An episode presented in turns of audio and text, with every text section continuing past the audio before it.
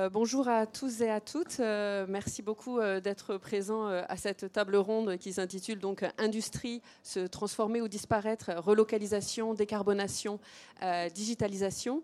je suis Caroline Granier, je suis chef de projet à la Fabrique de l'Industrie, qui est un laboratoire d'idées qui, depuis 11 ans, mène des études sur l'industrie et comment on peut parvenir à une réindustrialisation de la France. Et dans le cadre de cette table ronde, donc j'ai le plaisir euh, d'accueillir euh, à côté de moi donc euh, Pierre-André Chalandard, qui est président de Saint-Gobain et coprésident de la Fabrique de l'Industrie, Marie-Georges, directrice exécutive responsable Sustainability France Benelux chez Accenture. Euh, responsable des affaires publiques et de la RSE chez Holcim, et Nathalie Wright, directrice digitale et sustainability chez Rexel. Euh, bah, pour commencer, je vais me tourner tout d'abord vers euh, Pierre-André Chalandard. Donc, euh, face à l'objectif de neutralité carbone, la proposition de la table ronde qui est se transformer ou disparaître constitue-t-elle, de votre point de vue, la seule alternative offerte aux entreprises industrielles? Merci. Moi, je suis d'abord très content du titre de cette table ronde et on n'aurait pas eu ça il y a 20 ans ou il y a 30 ans. Vous savez, c'était l'époque où on disait la France sans usine, c'est probablement l'avenir. Heureusement, on n'en est plus là et, on a compris qu'on euh, ne ferait pas la transition énergétique euh, sans l'industrie. Euh, on a compris que l'industrie, c'était certes, quelquefois, elle était facteur de pollution, mais elle était surtout source d'opportunités et de solutions face aux problèmes. Et donc, on a besoin de l'industrie. Donc, on ne fera pas la décarbonation de euh, de nos pays sans industrie. Et je pense que c'est ça le, premier point. donc la question euh, que vous nous posez, ce n'est pas une question comme on l'aurait posée il y a un temps où on s'en foutait. Et je pense que ça, en soi, c'est une très très bonne nouvelle. Donc la question, elle est aujourd'hui, on sait qu'on va avoir besoin euh, d'industrie pour faire la transition énergétique. Et la question, est-ce qu'elle est, est-ce que l'industrie peut rester chez nous pour, faire, pour accompagner cette, cette transition? Et, en même temps participer à la décarbonation euh, et donc ça, je pense que c'est une question euh, extrêmement euh, différente. La deuxième remarque que je voudrais faire, c'est que se transformer, c'est le propre des entrepreneurs. ils ont toujours fait ça. Et donc, de toute façon, l'industrie n'a pas arrêté de se transformer. Donc aujourd'hui, il y a des grands défis. Hein, la digitalisation euh, on en parlera tout à l'heure. La décarbonation, c'est aussi un grand défi parce que si c'est l'industrie qui va donner les solutions, c'est quand même aussi l'industrie qui est à la source d'un certain nombre de problèmes. La contribution de l'industrie aux émissions de CO2, elle n'est pas si grande que ça. Hein. Le, transport et, la, mobilité et le bâtiment sont euh, beaucoup plus importants. Et donc c'est là qu'on a les plus gros gisements. Mais ces gisements, on va les, attaquer grâce à l'industrie qui doit elle-même euh, se décarboner. Donc l'industrie, elle n'a pas le choix. Et aujourd'hui, je pense que les majorités des entreprises ont bougé. Et elles ont bougé, euh, poussées, j'allais dire, par trois principaux, euh, principales choses. La première, c'est leurs salariés. Pour moi, c'est probablement la principale. Vous dire, c'est un changement majeur dans toutes les entreprises par rapport à 10 ans. Aujourd'hui, euh, afficher euh, des objectifs et des actions dans le domaine de la décarbonation, c'est un, un, élément majeur d'attractivité par leurs actionnaires. Alors je sais qu'il y a beaucoup de débats là-dessus, mais moi je peux vous dire, peux vous dire en tant que que CEO d'une boîte cotée pendant 15 ans, je ne suis plus aujourd'hui, mais je peux vous dire que les actionnaires, ils ont changé énormément. Qu'aujourd'hui, ils poussent beaucoup les entreprises hein, et que les entreprises, elles écoutent leurs actionnaires. Et puis, euh, troisièmement, bien, évidemment, les éléments de, réglementation euh, qui avancent. Mais je dirais que les entreprises, aujourd'hui, de mon point de vue, sont plutôt en avance par rapport euh, au pouvoir public dans beaucoup de domaines. Elles ont bougé. Et elles ont bougé en mettant en place des éléments qui sont parce qu'ils n'existent pas au niveau politique, elles essayent de le faire elles-mêmes. Je vous donne juste un exemple. Le prix du carbone. Hein. Euh, chez Saint-Gobain, comme dans beaucoup d'entreprises, on a mis un prix du carbone pour orienter nos investissements. Hein. et c'est un instrument très important. Alors on ne pourra pas le faire indéfiniment s'il n'y a pas des choses qui se passent au niveau macro, macroéconomique. On a besoin des États, mais les entreprises sont en avance. Alors les entreprises sont en avance, mais elles vont avoir besoin beaucoup des États. Et euh, on, va y revenir peut-être tout à l'heure, mais juste deux, trois choses dont on va avoir besoin. plus de, les entreprises elles travaillent sur l'efficacité énergétique et elles vont travailler sur l'électrification. Et donc on va avoir besoin d'aider à l'efficacité énergétique, c'est le premier sujet. Et le deuxième, c'est qu'on va avoir besoin de beaucoup plus d'électricité décarbonée et pas chère. Ça, c'est un grand débat, on pourra y revenir euh, un peu plus tard, mais je pense que c'est le sujet à court terme euh, qui pose problème, c'est la disponibilité d'une électricité décarbonée et pas chère, qui est, si on règle bien le sujet, un atout formidable pour la France. Je terminerai par là, puisque euh, on a un atout fantastique. Alors, on est paralysé à court terme pour des tas de raisons. Hein, à la fois la corrélation entre le prix du gaz et le prix de l'électricité et la disponibilité du parc nucléaire. Mais je pense que c'est un atout très important. Euh, et donc, au-delà de, du sujet européen sur lequel il faut aussi, si on avance plus vite que les autres pays du monde, se protéger euh, euh, avoir un level playing field. C'est tout le sujet des, taxes au carbone aux frontières, sur lequel la fabrique de l'industrie a, pas mal travaillé, en montrant que c'était à la fois majeur et pas très facile. Je pense qu'on va, en reparler aussi euh, tout à l'heure. Et le deuxième point, c'est que si on fait ça à l'intérieur de l'Europe, hein, l'atout fantastique que constitue pour la France la disponibilité d'une électricité décarbonée qui est pas chère en coût aujourd'hui elle est chère en prix, mais elle n'est pas chère en coût, est un avantage énorme et qui fait que, par rapport au troisième point de votre question, relocalisation, je pense que la France euh, peut, redevenir très attractive pour l'industrie dans les années qui viennent sur ces sujets de décarbonation grâce à, à ses propres atouts. Mais il y a des problèmes à court terme à régler. Voilà, je m'arrête là pour l'instant. Euh, merci beaucoup.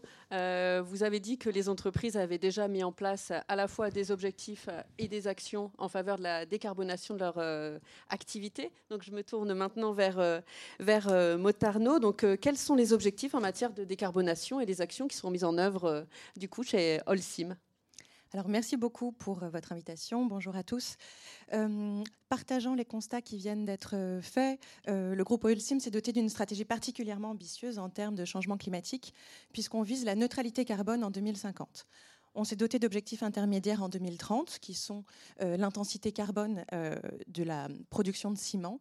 et surtout, ces objectifs et cette trajectoire est validée par des tiers. C'était important pour nous de ne pas adresser cet enjeu du changement climatique seul, mais de se confronter à des acteurs extérieurs et notamment aux plus éminents, puisqu'on a une trajectoire qui est validée par le SBTI. Donc, pour 2030 et pour 2050 et euh, voilà, compatible avec la trajectoire de, réchauffement de 1,5 degré.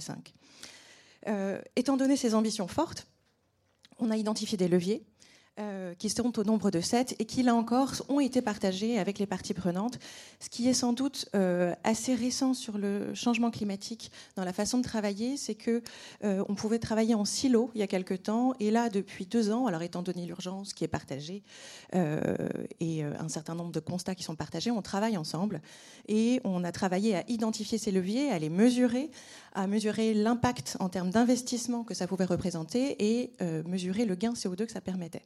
Donc nous, on a co-signé une feuille de route de décarbonation de l'industrie cimentière avec les ministères euh, chargés de l'industrie et de l'environnement, où bah, les industriels s'engagent à actionner des leviers et les ministères euh, à lever un certain nombre de freins. Euh, et on parlait de taxes carbone aux frontières, ça fait partie des sujets qui sont importants pour nous. Et puis on a un plan de transition sectorielle qui a été réalisé avec l'ADEME, où voilà, l'ADEME c'est désormais euh, très précisément quels sont les leviers euh, qui sont permis et qui sont autorisés pour l'industrie cimentière. Alors, ils sont de, on a trois grandes familles de leviers, on va dire. Le premier, c'est dans notre industrie. Le deuxième, ça va être sur notre chaîne de valeur amont et aval. Et le troisième, ça va être sur les puits de carbone. Euh, sur notre industrie, alors, on en a quatre. Le premier, c'est la modernisation du parc industriel et l'efficacité énergétique. Et c'est essentiel de moderniser le parc, même si ce n'est pas ce qui va nous faire gagner extrêmement de, poids de CO2 dès à présent, mais c'est ce qui permet de mettre en place tous les autres leviers après. Donc c'est vraiment particulièrement important. Euh, le deuxième, on va travailler sur les combustibles et le mix énergétique. Euh, nous, on travaille déjà avec 50% de combustibles alternatifs aux euh, fossiles dans les cimenteries. L'objectif, c'est de passer à 70% en 2025 et à 90% en 2030. Donc c'est extrêmement ambitieux et pour ça, il nous faut des filières déchets qui soient extrêmement structurées euh, et une disponibilité. Voilà. Et il y a aussi un impact en termes de besoins euh, électriques euh, et décarbonés. Troisième levier, c'est de mettre en place des nouveaux produits. Grâce auxquels on va adresser alors, un processus chimique un peu particulier dans la production du ciment. Pour faire du ciment, vous faites cuire du calcaire, et il y a une réaction chimique qui se produit qui donne d'une part du clinker et du ciment, et d'autre part du CO2. Donc c'est ce qu'on appelle les émissions fatales et qui sont particulièrement compliquées à adresser. Donc pour ça, on travaille sur d'autres matières premières, et notamment la cuisson d'argile. Euh, on a déjà euh, transformé un four pour faire de l'argile, c'était une première euh, en France l'année dernière. On construit un autre four en Mayenne, donc c'est vraiment un, un, point important. et puis le dernier sujet qui est important et qui, sur lequel on, on regarde très précisément les choses et on a des, efforts de RD en la matière euh, de nos ingénieurs à Lyon qui déjà euh, consacrent 80% de leurs efforts euh, à la recherche bas carbone. C'est vraiment notre centre de RD est vraiment concentré sur ce sujet. Et là, ça va être les technologies de captage et de piégeage de CO2. vues comme une solution complémentaire à toutes les mesures de réduction qui ont été prises par ailleurs. Je vais aller rapidement sur les deuxièmes leviers parce que je crois que le temps tourne et que je pourrais en parler des heures. Euh, sur notre écosystème, on a l'enjeu du transport où euh, il faut continuer à massifier le transport. Nous, on est le premier utilisateur de la voie fluviale en France. Euh, on souhaite le, le, rester et puis développer le fret ferroviaire là où c'est possible. et puis avec nos clients, l'idée c'est d'accompagner nos clients à commander du béton bas carbone, à leur rendre disponible, à les informer et à ce qu'ils euh, eux-mêmes bah, baissent leur empreinte carbone. Et euh, dans le cadre de la RE 2020, donc c'est la réglementation environnementale des bâtiments qui se met en place progressivement, c'est vraiment quelque chose euh, d'important de, les aider à remplir leurs propres obligations. Et puis enfin, on a un enjeu sur les puits de carbone naturels, que ce soit dans nos sites où on a dans les carrières des possibilités de réaménagement avec des, euh, on remet en place des sols qui peuvent stocker du carbone. On remet, euh, voilà, c'est des sites qui peuvent vraiment, euh, grâce à des aménagements intelligents, peuvent restocker du carbone. et voilà, coordination avec une politique biodiversité ambitieuse. Et c'est aussi un, un, sujet qui est un peu oublié quand on parle de carbone, mais ça reste très important. voilà. Et puis ramener la biodiversité en ville aussi, ça paraît assez essentiel pour contribuer au puits de carbone, mais améliorer la, qualité de vie en ville et s'adapter au changement climatique, dont on sait qu'il a déjà quelques effets assez palpables. Euh, merci beaucoup. Donc on voit qu'il y a quand même euh, une multiplicité euh, d'actions et de leviers d'action qui sont mis en place dans les entreprises, que ce soit la modernisation des sites de production, de nouveaux produits, un accompagnement aussi par l'État, par des labels. Vous avez rappelé donc l'accompagnement par l'ADEME, les labels donnés donc notamment sur le Science Based Target Initiative, le SBTI. Euh, je vais me tourner à présent vers, euh, Marie-Georges. Donc, euh, vous accompagnez les entreprises chez Accenture dans leur processus de transition. quels sont les leviers, vous, que vous avez pu identifier tout au long de l'accompagnement de ces entreprises-là? Et lesquels vous paraissent peut-être les plus importants ou les plus efficaces? Merci beaucoup. Bonjour à tous. Oui, en effet, là, euh, il y, a une action de court terme hein, euh, sur laquelle les entreprises travaillent beaucoup en ce moment, c'est euh, évidemment l'efficacité énergétique. Donc il y a vraiment un sujet sur l'efficacité énergétique, sur les sites de production et sur les process industriels. Donc évidemment, il y a un accompagnement à la fois sur la supply, les contrats d'énergie, etc. Il y a un accompagnement sur la demande, euh, comment euh, on se comporte, donc les gestes. Donc là, par exemple, on fait euh, pour certaines entreprises des sortes de de guide des gestes euh, qui sauvent, enfin c'est pas, c'est presque ça quand même, euh, de comment comment euh, maintenir à une certaine température, résoudre les problèmes d'approvisionnement, de, rupture dans certaines industries, de, rupture de gaz par exemple. Donc donc il y, a vraiment là une action de court terme à faire, hein, en jouant à la fois sur les leviers achats, les leviers comportementaux, en optimisant les process comme on peut.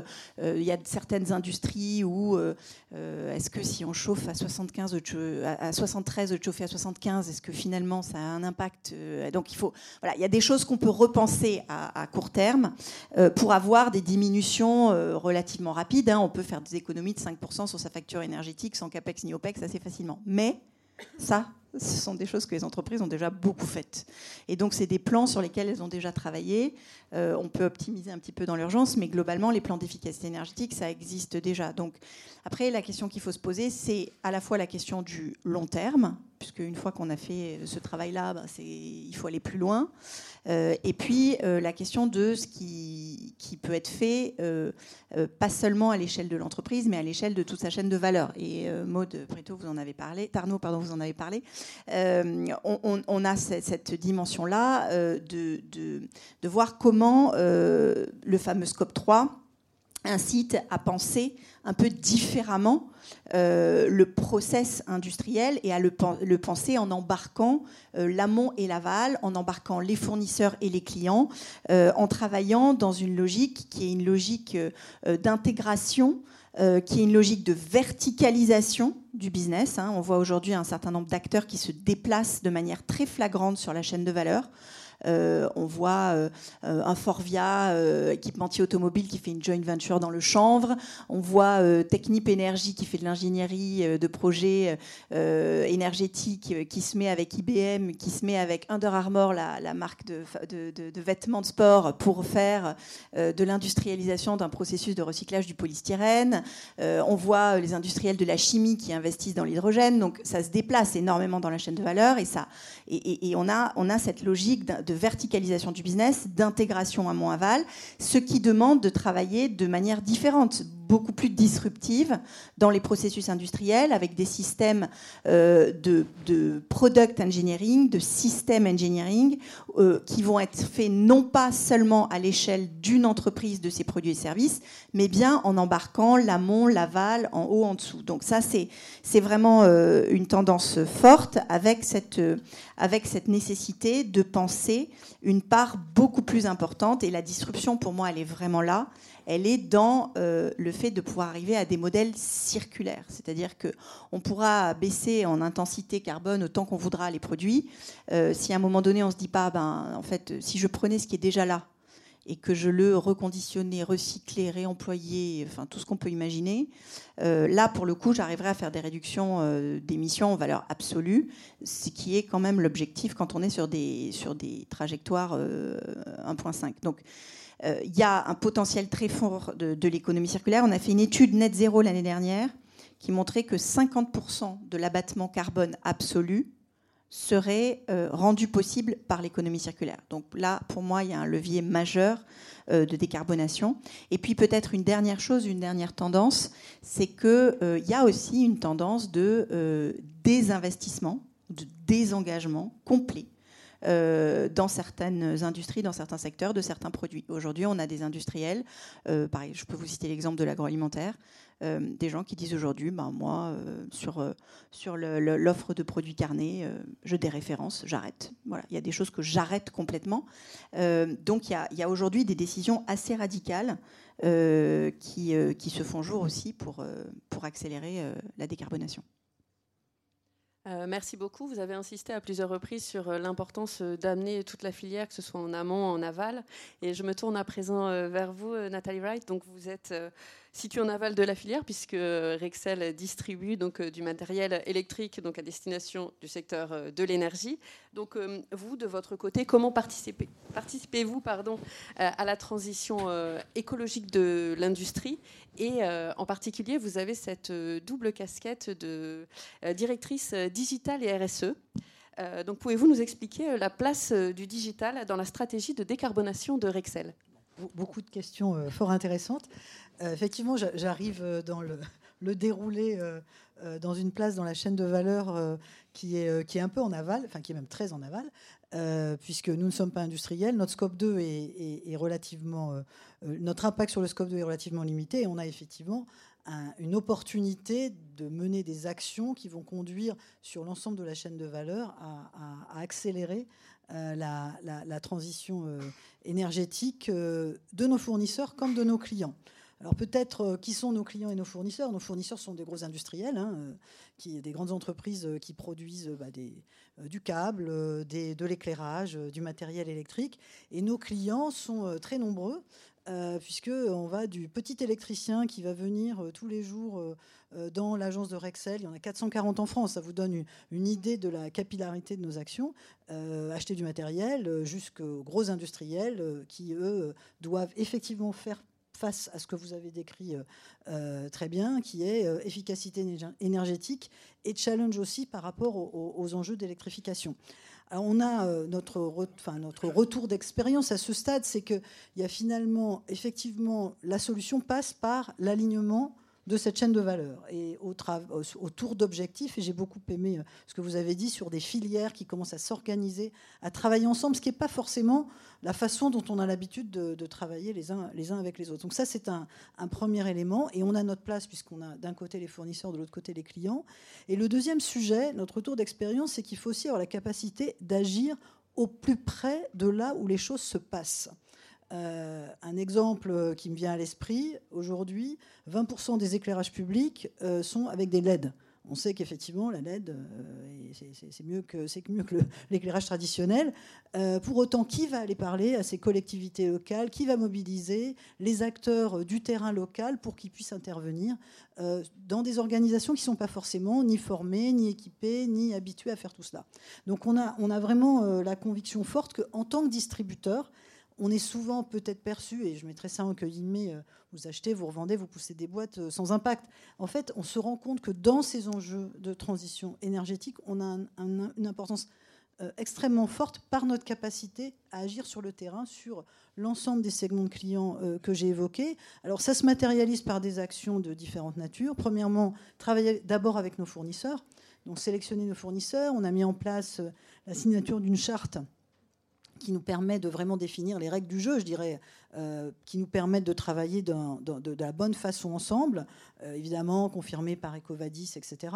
Nous avons travaillé avec certains fournisseurs très importants sur un plan qui permet d'accélérer leur propre impact scope 3. Euh, et, là, vous parliez d'économie circulaire, de recyclage. Enfin, le sujet du recyclage du câble, ça va devenir un sujet fondamental. Parce que si quand on parle d'électrification, à un moment, on va plus avoir assez de cuivre non plus. Enfin, je veux dire, il y a, vraiment des, éléments fondamentaux. Donc là, travailler avec nos fournisseurs pour voir comment, lorsqu'on est au plus près du client, on peut collecter et on peut réinjecter ça euh, dans le circuit. Évidemment, il y a le sujet du packaging. Vous commandez, certains d'entre vous, j'en suis sûr, euh, en ligne, euh, quand vous voyez la, quantité de carton qui circule pour... donc là, on a un rôle à jouer aussi. Donc ce sont des choses très concrètes euh, sur lequel on se mobilise. Et le, dernier point sur lequel je voudrais insister, c'est la formation. Aujourd'hui, il y a un nombre euh, certainement insuffisant d'électriciens, très peu d'électriciennes d'ailleurs. Bon, ça c'est un sujet euh, pourrait, sur lequel on pourrait passer du temps. et c'est un autre volet de, des enjeux auxquels on est confronté. Il y a pas assez, on va vraiment manquer de capacité pour faire, pour intervenir, pour travailler sur tous ces sujets-là. Donc nous avons nous un rôle ben, grâce aux 27 000 collaborateurs qui, opèrent ces, actions au quotidien partout dans le monde, de former nos équipes d'abord pour pouvoir promouvoir ces solutions d'efficacité énergétique, pour pouvoir pousser les produits sur lesquels nous avons décidé de mettre euh, l'accent parce qu'ils sont plus vertueux, et puis, euh, et puis à côté de cela, former nos clients aux enjeux du changement climatique et, à la façon dont ils peuvent s'équiper au mieux et développer bah, tous ces processus euh, d'efficacité, euh, enfin d'utilisation des, solutions que nos fournisseurs euh, développent pour pouvoir, pour pouvoir en tirer le maximum de bénéfices. Aujourd'hui, il y a de plus en plus, et c'est peut-être la passerelle, je commencerai par ça, sur la passerelle vers le digital. Le digital permet que un grand nombre des produits que nous commercialisons aient de l'intelligence. et de l'intelligence parce qu'elles sont connectables. Connectables, elles sont capables de remonter des données. Aujourd'hui, la proportion qui est réellement connectée et bien utilisée est relativement limité. Donc, euh, donc ça, c'est un, des enjeux euh, de, cette passerelle entre ces capacités de digitalisation et, les enjeux, de, les enjeux auxquels nous sommes confrontés en termes de, transition euh, écologique. Mais je dirais que la première raison pour laquelle chez Rexel, on a décidé de mettre sous la même responsabilité digital, data et développement durable, en dehors du fait que c'est un sujet qui me passionne, mais ça c'est accessoire, euh, ou principal, je ne sais pas. Mais le, vrai, le vrai sujet, c'est que finalement, il faut que nous mesurions. L'importance de la mesure est fondamentale. Et aujourd'hui, finalement, il y a assez peu de choses que nous pouvons mesurer, dont nous pouvons effectivement mesurer l'impact. Alors, nous avons euh, développé, par exemple, un calculateur que nous appelons le, le Carbon Tracker, euh, puisque nous sommes en bonne situation pour collecter des informations de nos fournisseurs de pouvoir les enrichir, de les collecter sur les six étapes du cycle de vie du produit, puisque nous connaissons l'amont et nous connaissons l'aval, ce que d'autres ne peuvent pas faire, et de pouvoir fournir de ce fait à nos clients euh, et plus tard d'ailleurs à nos fournisseurs en retour, euh, l'information sur l'impact CO2, des émissions de CO2 des produits qu'ils nous achètent sur une année, sur un projet. Et pas seulement CO2, c'est aussi les ressources minérales et aussi euh, l'eau. On, a validé cette démarche. Hein. c'est assez compliqué. donc ça mobilise les, data scientists de l'organisation que je pilote par ailleurs, parce qu'il parce qu'il faut vraiment travailler beaucoup, beaucoup d'analyses qui ont été validés d'ailleurs par Bureau Veritas, parce que je suis assez d'accord avec ce que vous disiez précédemment. Il faut qu'on puisse vérifier, valider par des tiers. Euh, donc on a aussi obtenu euh, la validation du SBTI sur notre trajectoire net zéro. C'est assez important aussi de, pouvoir euh, démontrer que ce n'est pas juste de bonnes idées, mais des, choses qui, font, qui, ont, force de preuve ou force d'engagement de, vraiment puissant. et donc ce carbone tracker ben, permet à chacun d'un peu comprendre et, d'engager des conversations pour ensuite prendre des actions euh, concrètes au quotidien. Donc je dirais que le digital, c'est euh, une opportunité par la, qui, est créée par la capacité absolument incroyable de, de, de, de ces plateformes technologiques. C'est la possibilité aussi d'être auprès des clients par la fourniture de services et d'informations qu'on peut déployer sur des plateformes d'e-commerce qui vont au plus près des utilisateurs, voire des clients de nos clients d'ailleurs, qui sont de plus en plus intéressés d'avoir ces informations. Euh, là, on a testé l'idée de donner à notre électricien, à nos électriciens qui viennent euh, pour des milliers d'entre eux tous les jours sur nos sites euh, e-commerce, une information sur bah, les émissions de CO2 des produits qu'ils nous achètent, et puis comment ils se comparent par rapport à leur segment de référence. Et en fait, euh, on pensait, on n'était pas très sûr que ça intéresse beaucoup de monde. Et en fait, c'est très euh, intéressant de voir à quel point euh, ça intéresse les gens et c'est une étape dans la prise de conscience de l'impact qu'on peut avoir au quotidien. Merci. Je me permettrai d'ajouter aussi, sortant d'une table ronde sur le financement des PME ETI, ils ont également soulevé cette question de l'importance de la mesure et de savoir effectuer un bilan carbone pour aussi obtenir des financements. Donc on voit vraiment que la question de la mesure, de la data est au cœur des stratégies de, décarbonation. je vais me tourner à nouveau vers Marie-Georges, donc toujours sur cette même question du lien finalement entre data et décarbonation quel rôle euh, avez-vous pu observer aussi euh, concernant, euh, bah, concernant la data sur, sur les stratégies de décarbonation des entreprises? Est-ce que vous partagez finalement le même point de vue que Nathalie Wright oui, oui, absolument. la technologie et la data sont des alliés dans la gestion des crises. On l'a vu avec la crise sanitaire. Il aurait été impossible de déployer, par exemple, le vaccin sans technologie et data. Il en va de même pour la crise climatique. C'est-à-dire que euh, les entreprises qui sont le plus avancées dans le cloud et la data sont les entreprises qui seront le plus à même de décarboner rapidement. Euh, en matière de digitalisation des entreprises, de, l'économie en général, on n'a fait qu'un tout petit bout. On a fait euh, la digitalisation de entre le produit et le consommateur on a fait euh, l'achat en un clic, deux clics, trois clics. On a fait un tiers. Il reste toute la partie produit et toute la partie supply et manufacturing. On parle beaucoup d'industrie 4.0 aujourd'hui, on est complètement là-dedans. Toute cette partie-là, elle reste à faire. Et donc, euh, l'objectif, il me semble, c'est d'embarquer les enjeux de sustainability, d'ESG, etc., dans cette transformation digitale. On ne peut pas vraiment se payer le luxe d'avoir terminé la transition digitale pour commencer à faire la transition euh, environnementale. Il faut absolument arriver à faire les deux en même temps. De toute façon, si on attend, les entreprises sortiront exsangues parce que la transition digitale coûte trop cher. Donc, on est obligé de penser comment on fait ce que, tu viens de décrire, euh, comment on récupère la data, comment on intègre cette réflexion sur la data ESG dans la réflexion sur la digitalisation des process de l'entreprise. J'ajouterais que sans... Euh, alors évidemment, on pense à tout ce que la, technologie permet de faire aujourd'hui. Comment on peut mesurer la performance RSE sans plateforme, comment on peut former les clients et les consommateurs sans éco-score, carbon score, etc. comment on peut faire de l'efficacité énergétique sans capteur, IoT, smart building, etc. C'est impossible de penser cette accélération de la transition euh, environnementale sans penser le rôle de, euh, de la technologie. Mais c'est essentiel aussi pour ce que j'évoquais tout à l'heure, qui est penser des nouveaux modèles circulaires. Je vous donne un exemple.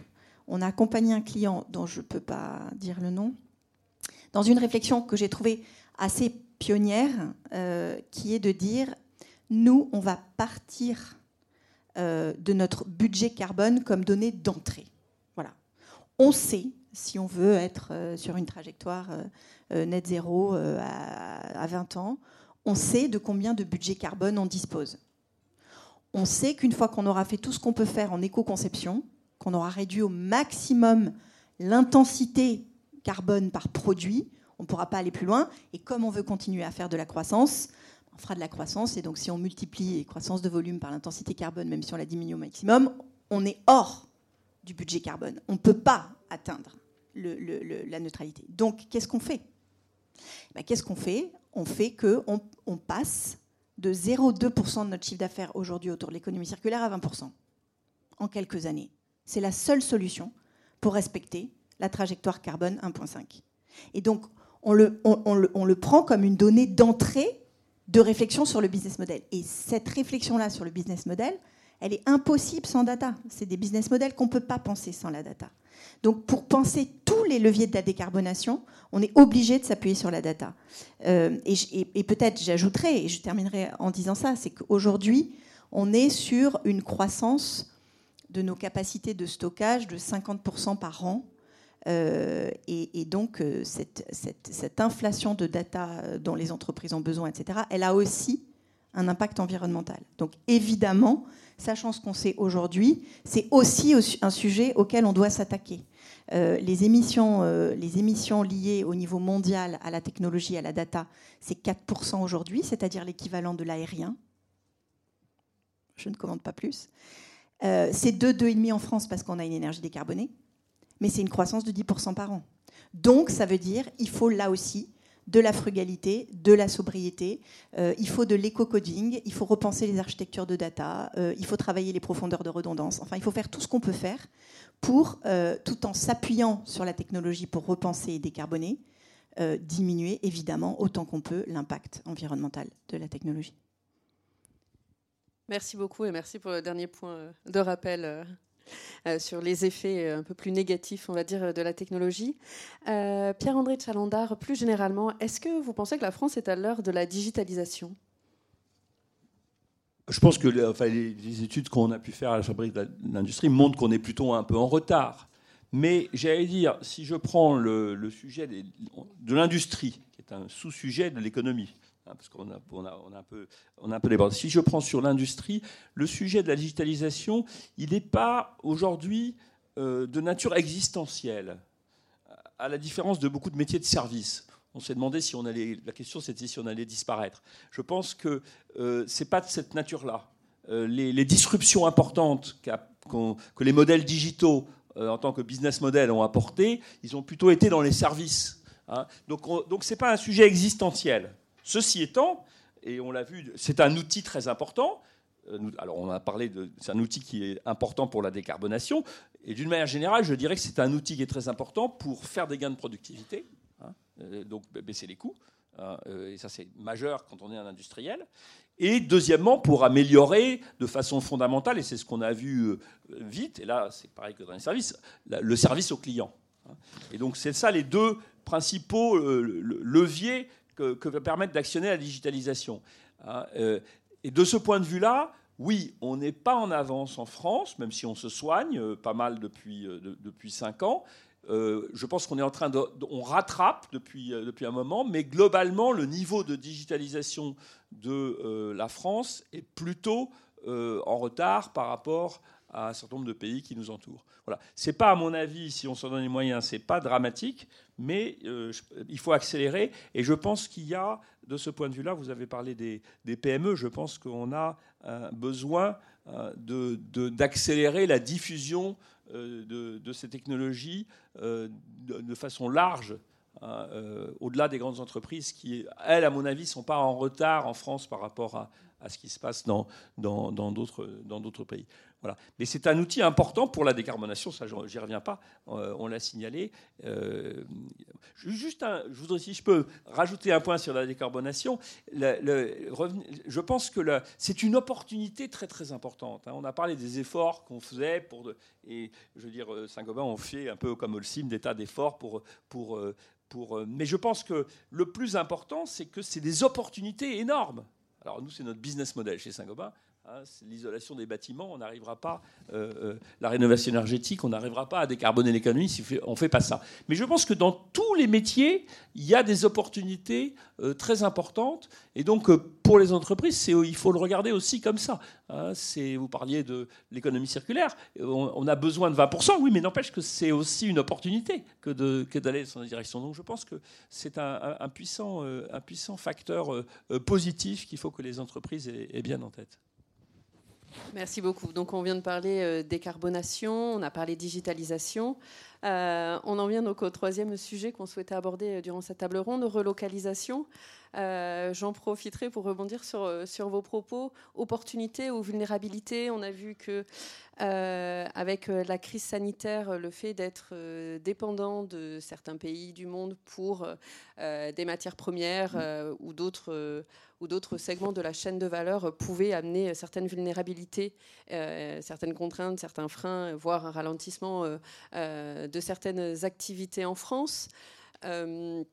Dans le cas euh, du coup euh, d'une politique industrielle euh, qu'on souhaiterait mener en France, comment on pourrait finalement arriver à mener ces trois objectifs qui sont bon, nous on n'aime pas trop parler relocalisation, je pense que c'est un fait qui est assez partagé. Maintenant, on va plutôt parler de localisation, décarbonation, digitalisation. Donc Et donc aussi réindustrialisation plutôt que relocalisation. Donc aujourd'hui, comment on peut euh, parvenir à mener euh, finalement ces trois objectifs-là? C'est la question que j'adresse à l'ensemble euh, des intervenants à présent. Peut-être Motarno Oui, merci. Euh, c'est effectivement la bonne question. Euh, la question est comment on s'insère sur les territoires et comment les territoires euh, trouvent bénéfice de l'industrie et vice-versa. Et la réponse a été citée, il me semble, déjà à plusieurs reprises dans le cadre de l'économie circulaire. En fait, ça permet une résilience qui est quand même importante. Je vais prendre par exemple nos combustibles, le fait d'avoir 50% de combustibles alternatifs qui sont issus de déchets, donc de filières locales, ça permet une certaine résilience dans la crise énergétique actuelle, même si ça ne l'a euh, diminue pas pour autant. Donc voilà, ça c'est vraiment un enjeu essentiel, l'économie circulaire en termes de sécurité des approvisionnements. Euh, voilà. Et puis demain, il y a de plus en plus de, possibilités qui s'ouvrent. Euh, nous, on a fait le premier clinker qui est issu à base 100% de matériaux recyclés. C'est-à-dire que l'idée, c'est de prendre un bâtiment, de le concasser, de le retravailler, de le transformer industriellement pour refaire un bâtiment après. Et ça, ouvre vraiment des possibilités qui sont importantes, alors en termes d'économie de ressources, euh, mais aussi en termes de, gains de, de, de CO2.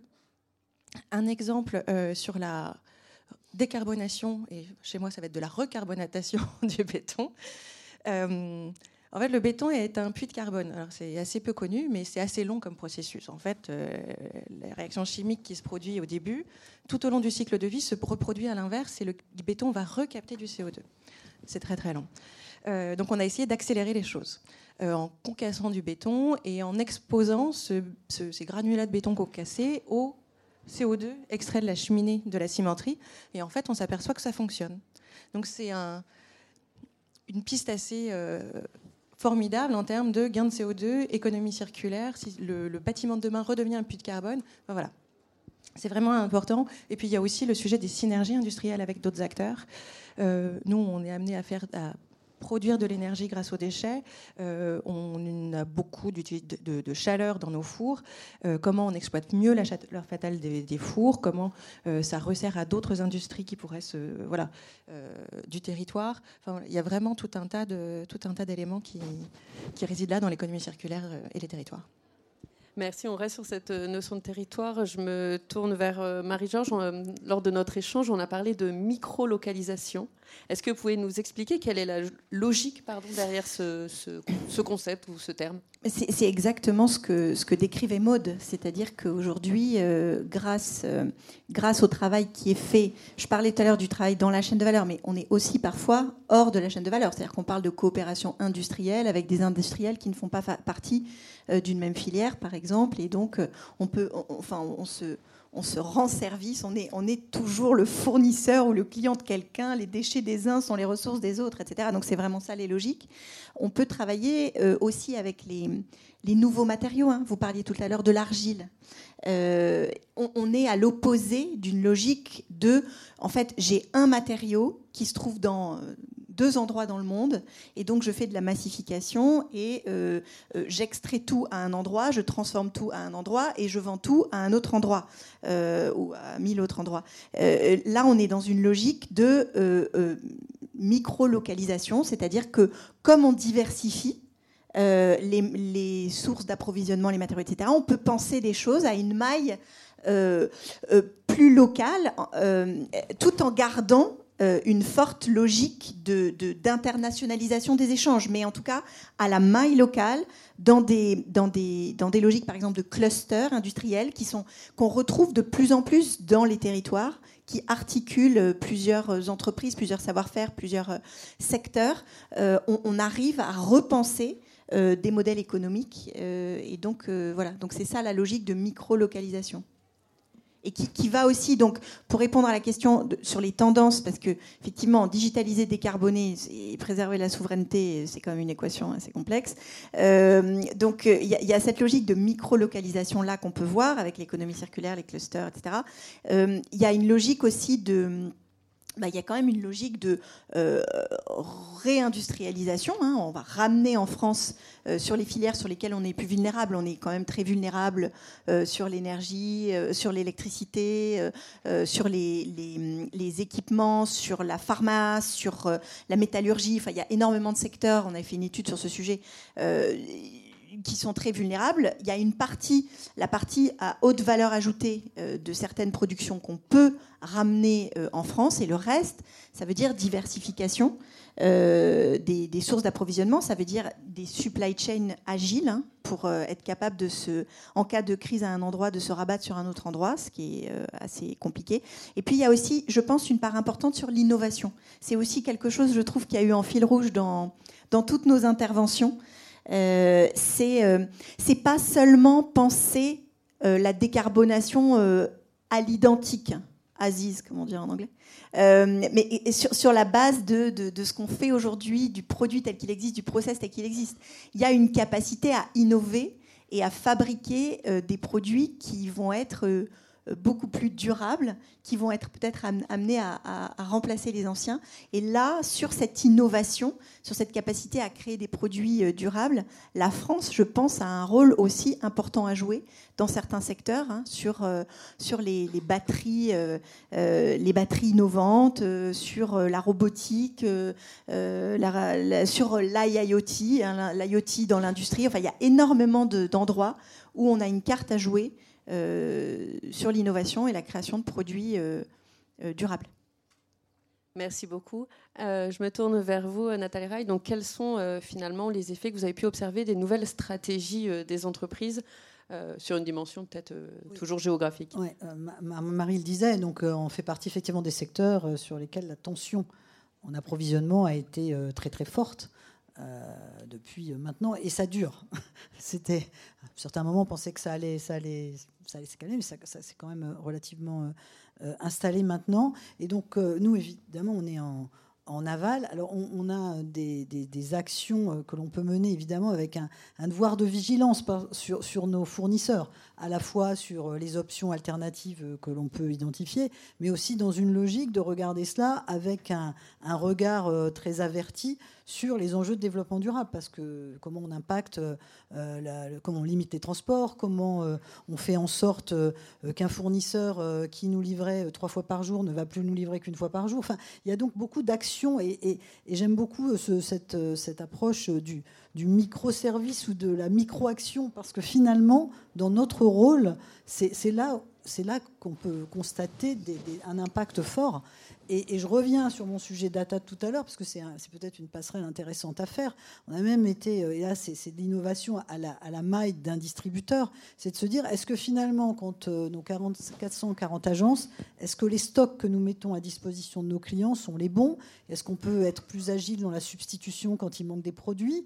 Ben, on a encore une fois les données qui nous permettent de développer des algorithmes qui nous permettent de, vraiment nous assurer qu'on optimise le stock à la maille de l'agence. Et on a fait le constat en faisant cet exercice que finalement un stock dans une agence donnée est à peu près identique au stock des agences qui sont dans, un, dans périmètre de 30 km, mais vont être finalement un peu différents de, euh, de l'agence qui va être 30 km plus loin. Donc quand on dit une maille très fine, euh, euh, c'est vraiment jusqu'à jusqu'à cette, euh, cette granularité-là que l'on peut aller. Alors évidemment, c'est moins massif qu'un impact si on arrive à. Moi, je trouve que l'idée de, de, démonter un immeuble et d'arriver à reconstruire avec ce qu'on a démonté. D'ailleurs, il y aurait probablement des enjeux d'économie circulaire à travailler, puisque je pense qu'on ne s'est jamais parlé et, que c'est vraiment, ça donne à chaque fois de très bonnes idées d'options. Et quand on pense supply, nous on pense évidemment supply traditionnel, mais, je pense que dans cette réflexion d'économie circulaire, il faut vraiment qu'on pense le sujet par rapport à cette maille territoriale et avec les acteurs que l'on peut mobiliser euh, autour de ces enjeux d'économie circulaire du bâtiment. Et là, euh, c'est vrai qu'autour de la table, on a euh, chacun une petite partie de l'équation. Oui, et parmi les acteurs à mobiliser au niveau territorial, euh, bien sûr, il y a les riverains, les élus, euh, euh, toutes les institutions locales, les chambres de commerce et aussi des associations civiles aussi, parce qu'il y a beaucoup de choses qui se passent sur les territoires, comme il y a beaucoup de choses qui se passent dans les industries. Ce qu'on a pu voir aujourd'hui, en fait, l'industrie n'a pas attendu euh, des événements climatiques extrêmes, comme on peut le voir depuis 2-3 euh, ans, pour euh, commencer à réfléchir à ces questions-là. je vais me tourner vers vous. Pierre-André Chalandard, vous avez évoqué tout à l'heure que l'industrie avait besoin notamment d'électricité décarbonée. quels sont les autres éléments peut-être de politique industrielle dont aurait besoin l'industrie pour parvenir finalement à concilier ces trois objectifs que sont la relocalisation, décarbonation décarbonation et digitalisation. Alors, on, a vu pendant cette table ronde qu'il y a beaucoup de choses qui se passent dans les entreprises. Hein, euh, et je, crois que les entreprises sont parties sur, sur ces sujets. Mais comme je, je, l'ai dit tout à l'heure, je pense qu'il y a un stade où elles ne peuvent pas tout faire tout seules. Et donc, on a besoin de politiques publiques. Et je pense qu'il y a trois, euh, trois éléments importants. Le premier, c'est qu'il faut inciter à la décarbonation. Pour inciter à la décarbonation, il y a un sujet majeur euh, qu'on peut le prendre par tous les bouts, qui est le prix du carbone. Alors en France, maintenant, on n'aime pas la taxe carbone, mais euh, euh, il, faut que ce soit plus cher d'avoir les choses carbonées soient plus chères que les choses qui soient décarbonées. Hein, donc ça, ça passe par toute une série d'outils, des incitations Hein, euh, ça peut être des, aides, des subventions, ça peut être de la réglementation. Hein, on en a parlé euh, sur, euh, dans le bâtiment, je pense que c'est assez utile. Dans l'automobile, c'est aussi pas mal un élément qui a été utilisé. Donc il y a une, action importante des États là-dessus. C'est le premier point. Et il faut savoir que ça, ça va coûter très cher la décarbonation qu'on fait. Donc il faut aussi en tenir compte. Hein. Donc en améliorant les paybacks avec ce prix du carbone, hein, euh, mais et aussi en aidant, euh, en déclenchant. Dans le, domaine du bâtiment, on voit bien qu'il faut aider à déclencher, d'où les politiques de subvention. Ça, c'est le premier point, euh, c'est que c'est qu'il faut pousser, et, l'Europe est en avance, et la France, sur ces sujets-là, tient sa place à l'intérieur de l'Europe. La deuxième chose, c'est qu'il ne faut pas se tirer dans le pied quand on fait ça, et donc il faut avoir ce qu'on peut appeler un level playing field, c'est donc que si les autres régions du monde ne mettent pas en place ces situations, il ne faut pas qu'on ait ce qu'on appelle des fuites de carbone. Hein.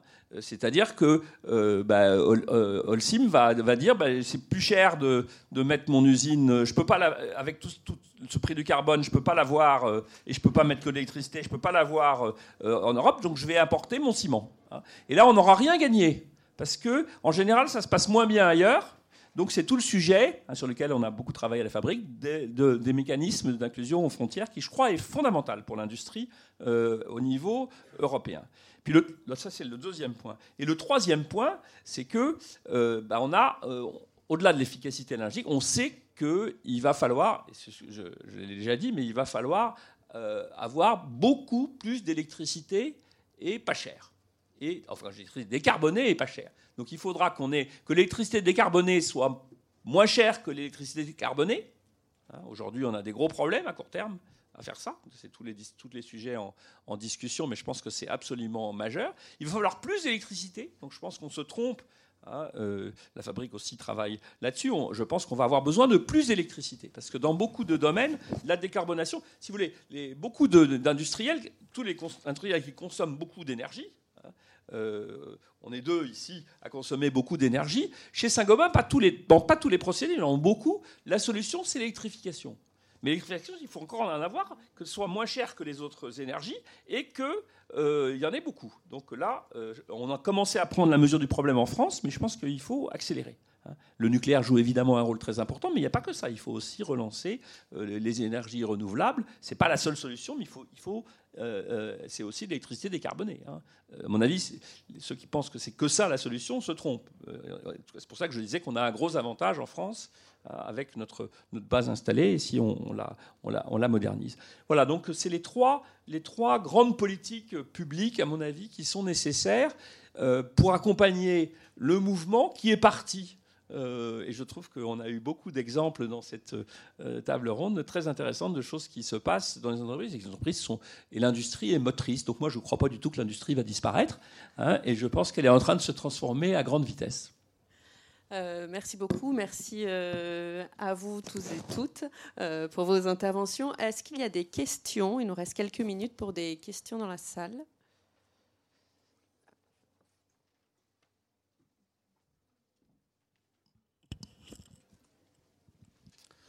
Bonjour à tous, merci pour, pour les échanges, très intéressants. on parlait d'objectifs net zéro tout à l'heure mais on sait aussi qu'il y a un plan de sobriété euh, qui va sortir dans les, semaines à venir de la part du, gouvernement, et ça va peut-être venir bouleverser euh, euh, vos objectifs du net zéro. On sait que c'est en 2024, pour 2024, et le gouvernement va demander aux entreprises de faire un effort énergétique de diminution de 10%. Comment vous allez aborder ça Comment vous allez l'aborder? Ça ne va pas remettre en cause les net zéro, ça peut juste euh, l'accélérer. Hein, donc oui, oui, mais du coup, il va falloir ajuster. Euh, non, bah on va après on va voir euh, exactement ce qui, ce qui est ce qui est proposé. Je crois que quelqu'un, c'est vous qui avez dit ou c'est vous qui avez dit que sur l'efficacité énergétique, on en a déjà fait pas mal.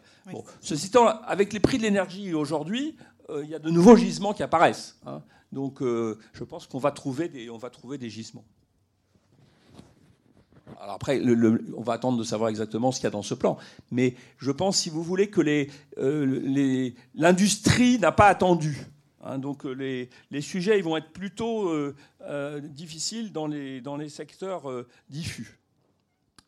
Puis, ce qu'on disait tout à l'heure sur l'opportunité, ça, pousse à une forme quand même de, créativité. C'est-à-dire que moi, je discute, les, clients, les entreprises avec qui je discute aujourd'hui, ils disent bon, bah, on a fait ça, on a fait ça, nos plans efficacité énergétique, c'est comme ça. Bon. Et là, euh, on est quand même en train de se, voilà, faire des solutions, penser à des solutions qu'on n'aurait jamais osé euh, mettre en place dans un contexte normal. Et là, ce que je vous racontais tout à l'heure euh, sur l'exemple des fours, est-ce qu'on chauffe à... Normalement, on doit chauffer à 75, est-ce qu'on chauffe à 72 ou à 70 et, Bon, et, bah, ça, c'est des... Je veux dire, jusqu'à présent, on ne serait jamais allé se poser ces questions-là. Et là, aujourd'hui, on se les pose. Donc, ça force quand même à, attaquer le sujet euh, avec, avec l'esprit encore plus ouvert, avec des possibilités encore plus disruptives. Oui, oui là, enfin, nous, on voit effectivement aujourd'hui la demande augmenter sur euh, tous les produits associés euh, aux énergies renouvelables. Hein. Alors, après, ça peut, avoir ça peut présenter d'autres enjeux. Hein, euh, le panneau photovoltaïque. Mais, mais les entreprises qui aujourd'hui se disent si je mets des panneaux photovoltaïques, j'ai besoin aussi de mettre des, des bornes de recharge de véhicules électriques. Et peut-être que j'ai des solutions de batterie qui vont me permettre de, faire, de mettre en place ça de façon circulaire au niveau de nos bâtiments. On n'avait pas beaucoup ces questions. Là, on voit aujourd'hui ces sujets-là qui sont vraiment non seulement euh, très présent, mais remonter dans la hiérarchie des entreprises et, être sur la table des dirigeants. Donc je, pense qu'il y a, il y, a, évidemment un enjeu, une tension qui est créée, euh, mais, qui, va, qui va répondre à une accélération de nos objectifs. Pour vous, c'est très bien, vous allez vendre plus de thermostats. Nous, on va vendre plus d'isolation, si vous voulez. Il y a, des... tout ça Voilà. Et, on va baisser la température. Euh, on, va, mettre des, solutions qui vont permettre de gérer la température dans le bâtiment. Donc ça, c'est pas mal, effectivement. Bon, bonjour. J'ai une question donc, pour tous les intervenants. Euh, on a abordé quelques thèmes, un petit peu en, sous-texte. On a parlé euh, rapidement d'écologie industrielle territoriale, de circularité, de réindustrialisation aussi au sein des territoires français. Ça me fait poser la question, en fait, pour, bah, pour vos industries. Comment est-ce que vous intégrez les discussions avec ces nouvelles parties prenantes Peut-être que enfin, de parties prenantes dont, les entreprises n'ont pas forcément l'habitude. Et je pense au, pouvoir public, aux collectivités locales et aussi euh, bien aux habitants dans les territoires s'il est question euh, d'ouvrir ou d'agrandir un, site industriel. Merci. Toutes les questions autour euh, notamment de l'acceptabilité sociale. Est-ce que les riverains sont d'accord pour avoir un nouveau site industriels euh, à côté de chez eux? Et plus généralement la question du dialogue entre euh, effectivement les élus, les industriels. Euh, bon, pour ma part, je travaille sur cette question-là. Et effectivement, le dialogue élu-industriel sur un territoire n'existe pas forcément. et dans ce cadre-là, vous, quelles sont les actions que vous mettez en place? Est-ce que justement vous instaurez un dialogue avec, bah, avec ces parties prenantes qui ne sont pas les fournisseurs situés en amont ou en aval de votre chaîne de valeur? C'est un, sujet vraiment essentiel pour nous. Euh, quand on fait de l'économie circulaire et qu'on veut la développer, on va associer de nouveaux acteurs, donc il faut les identifier, il faut travailler ensemble, c'est vraiment des nouvelles façons de travailler. Euh, mais j'allais dire, l'industrie est sans doute assez habituée à ce dialogue territorial local parce que pour s'insérer durablement dans un territoire, et on est euh, souvent là pour très longtemps, on, a déjà un dialogue qui est installé et le but c'est de l'encourager, de, le, maintenir euh, et de continuer à informer sur les projets de l'usine. Quand on a une usine, c'est très bien. Quand elle utilise des déchets, ça peut être un sujet d'acceptabilité territoriale. Donc c'est très important d'expliquer en amont tout ce qu'on fait de manière à lever les freins, les peurs, etc. Et puis on est aussi des activités qui sont très encadrées d'un point de vue administratif. Euh, donc on a aussi l'habitude de euh, voilà de, demandes d'autorisation, d'instruction, etc. Alors je dis pas que c'est toujours évident, euh, notamment quand on innove dans les process et dans l'économie circulaire. mais c'est des sujets qui sont absolument essentiels effectivement pour favoriser l'industrie en tant que telle. Le dialogue avec les riverains, voilà. Moi je m'inscris en faux un peu par rapport à ce que vous avez dit et je peux vous dire que quand on on veut faire une nouvelle usine, on a plutôt différentes régions qui se battent pour qu'on vienne chez elles. Donc je, crois que ça, ça, a beaucoup changé. Euh, alors, et, chez Saint-Gobain, on a toujours dialogué énormément avec nos territoires, et je pense que toutes, les, entreprises font ça. Il, faut être des bons citoyens locaux. Alors, il peut y avoir des, endroits où il y a des tensions, mais globalement, je pense que ce sujet, il est beaucoup plus, paradoxalement, il est plus facile qu'il n'était il y a 20 ans. Moi, peut-être, j'ajouterais que justement, cette logique de coopération étendue, euh, il y a une de nos ministres qui a dit le monde d'après sera le monde d'avec. J'aime bien cette phrase.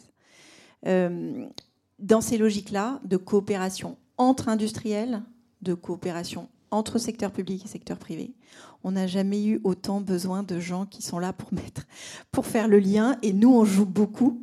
Euh, Accenture ce rôle-là, c'est-à-dire que on intervient souvent pour justement arriver à trouver des liens euh, dans, les, dans, les, dans, les, dans les business, dans les chaînes de valeur des, différents acteurs, euh, euh, digitaliser beaucoup, parce qu'en fait ça passe, on l'a dit, beaucoup par la data, donc, donc digitaliser beaucoup pour créer ces logiques de plateforme. Il n'y a pas d'économie circulaire sans, sans plateformisation, c'est un peu un gros mot, mais et donc nous, on, et on n'a jamais, je pense, autant eu besoin de gens dont le métier, c'est d'arriver à connecter les différents acteurs entre eux, faire, faire, en sorte que ça se parle et faire en sorte que on, oui, on, on dépasse, chacun dépasse son compte à soi, enfin qu'on trouve les incentives de chacun pour dépasser son compte à soi. C'est-à-dire en fait qu'on trouve le business case pour chacun des acteurs à coopérer euh, avec, euh, avec l'ensemble. Et, ce business case, de dire bah, attendez, si vous faites ça, vous remplacez ça. Donc vous, vous jouez sur un bout de votre supply, vous, vous jouez un bout sur de votre commercial, vous, vous jouez sur un bout de... Si on connecte tout ça, en fait, le business case pour chacun d'entre vous, parce que c'est quand même ça au départ, hein, c'est d'abord le business case dans l'entreprise, et après on peut faire le business case euh, pour la planète, pour le territoire, pour, pour la société tout entière. Mais il y, a, et donc nous, on fait beaucoup ça. Il faut passer plus de temps. Peut-être qu'il y a, si je mets un petit bémol, je disais, c'est plus, peut-être, à mon avis, in fine, plus facile qu'il y a 20 ans, mais il faut passer plus de temps à discuter avec les uns et les autres. Oui, donc un besoin de concertation et puis un besoin aussi de trouver des liens, des liens euh, entre les différentes parties prenantes euh, au territoire. Euh, on va prendre une dernière question. Oui, bonjour, merci beaucoup. Je fais la transition puisque nous, chez Socience, on fait exactement ça, c'est-à-dire qu'on fait de la facilitation entre différents acteurs au niveau de la recherche et de l'innovation. Alors, Marie, vous avez parlé d'innovation, effectivement, et que ce soit derrière l'énergie, derrière la digitalisation, à un moment donné, il y a des questions aussi de RD hein, qui se posent. Et du coup, toutes ces questions de coopération, de discussion avec les parties prenantes, au niveau des équipes recherche, privées, publiques, et puis la discussion avec les parties prenantes de la société, aujourd'hui, ce n'est pas vraiment euh, dans les tuyaux. C'est des nouvelles méthodes, euh, ce qu'on appelle la recherche et innovation responsable hein, au niveau d'Horizon Europe. Euh, comment vous, alors chez Holcim et chez, Saint-Gobain, vous abordez justement ces, coopérations, mais au niveau vraiment de la RD Comment en amont vous intégrez la diversité des acteurs en dehors de la recherche partenariale classique ou du montage de consortium? Nous, on a des, des incubateurs de start-up on essaye de réfléchir sur ces sujets qui sont euh, très nouveaux euh, et qui nécessitent de penser vraiment out of the box, euh, voilà, de, se connecter et de connecter entre eux d'autres structures et de, voilà, de, permettre de, dialoguer. Donc on, met en place ce genre de choses avec des, équipes qui peuvent être voilà, plus, plus agiles que les nôtres et qui continuent à développer dans leur... Voilà, on a des incubateurs de start-up, c'est la, la réponse la plus... Nous, on a beaucoup changé. Si je parle de la casquette Saint-Gobain, on a pas mal, on a pas mal changé depuis une quinzaine d'années sur ces sujets-là. Donc, ça date le changement il date d'il y a une quinzaine d'années.